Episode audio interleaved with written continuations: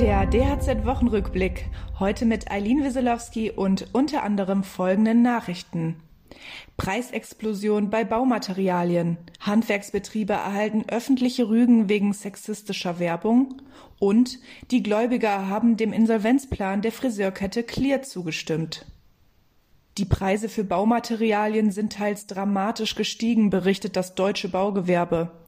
Rohstoffe wie Holz, Betonstahl oder Wärmedämmung müssten derzeit zwischen 15 und 50 Prozent teurer eingekauft werden. Zudem beklagt die Branche Lieferengpässe und Lieferstopps.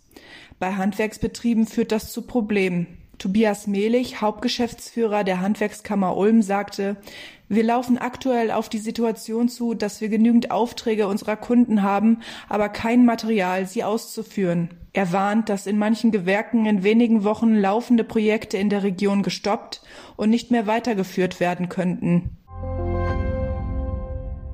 Erneut wurden mehrere Handwerksbetriebe vom Deutschen Werberat öffentlich für ihre sexistische Werbung gerügt darunter ein Malerfachbetrieb aus dem Saarland, der auf seinem Firmenfahrzeug mit einer leicht bekleideten Frau und dem Spruch Ich freue mich drauf wirbt. Eine öffentliche Rüge erhalten Unternehmen, wenn sie ihre Werbemaßnahmen auch nach einer Intervention des deutschen Werberats nicht stoppen oder ändern. Laut Pinkstings Germany ist sexistische Werbung im Handwerk keine Seltenheit. In den vergangenen zwei Jahren gingen bei der Bildungsorganisation gegen Sexismus fast 400 Meldungen wegen sexistischer Handwerkswerbung ein. Deutschlands größte Friseurkette Clear will mit weniger Mitarbeitern und einem ausgedünnten Filialnetz das Überleben in der Corona-Krise sichern.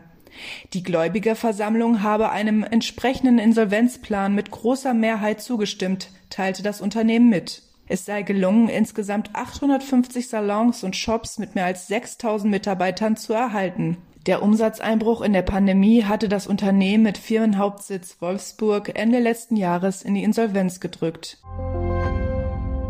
Knapp drei Monate nach dem Aus von Werkverträgen in der Fleischbranche fällt das Fazit aus Gewerkschaftssicht durchwachsen aus. Zahlbosch-Chepschi von der DGB Beratungsstelle Faire Mobilität in Dortmund sagte, einige Unternehmen hätten bereits im vergangenen Jahr Zehntausende Werkarbeiter als eigene Arbeitnehmer eingestellt.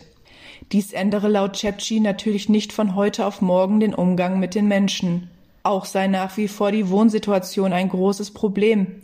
Bisher waren in Schlachtereien häufig Subunternehmen tätig, die über weitere Subunternehmer schlecht bezahlte Arbeitskräfte aus Osteuropa zu oft miserablen Arbeits- und Wohnbedingungen anheuerten. Damit die Fleischbranche nicht stattdessen auf Leiharbeit ausweicht, ist diese ab diesem Monat ebenfalls weitgehend verboten.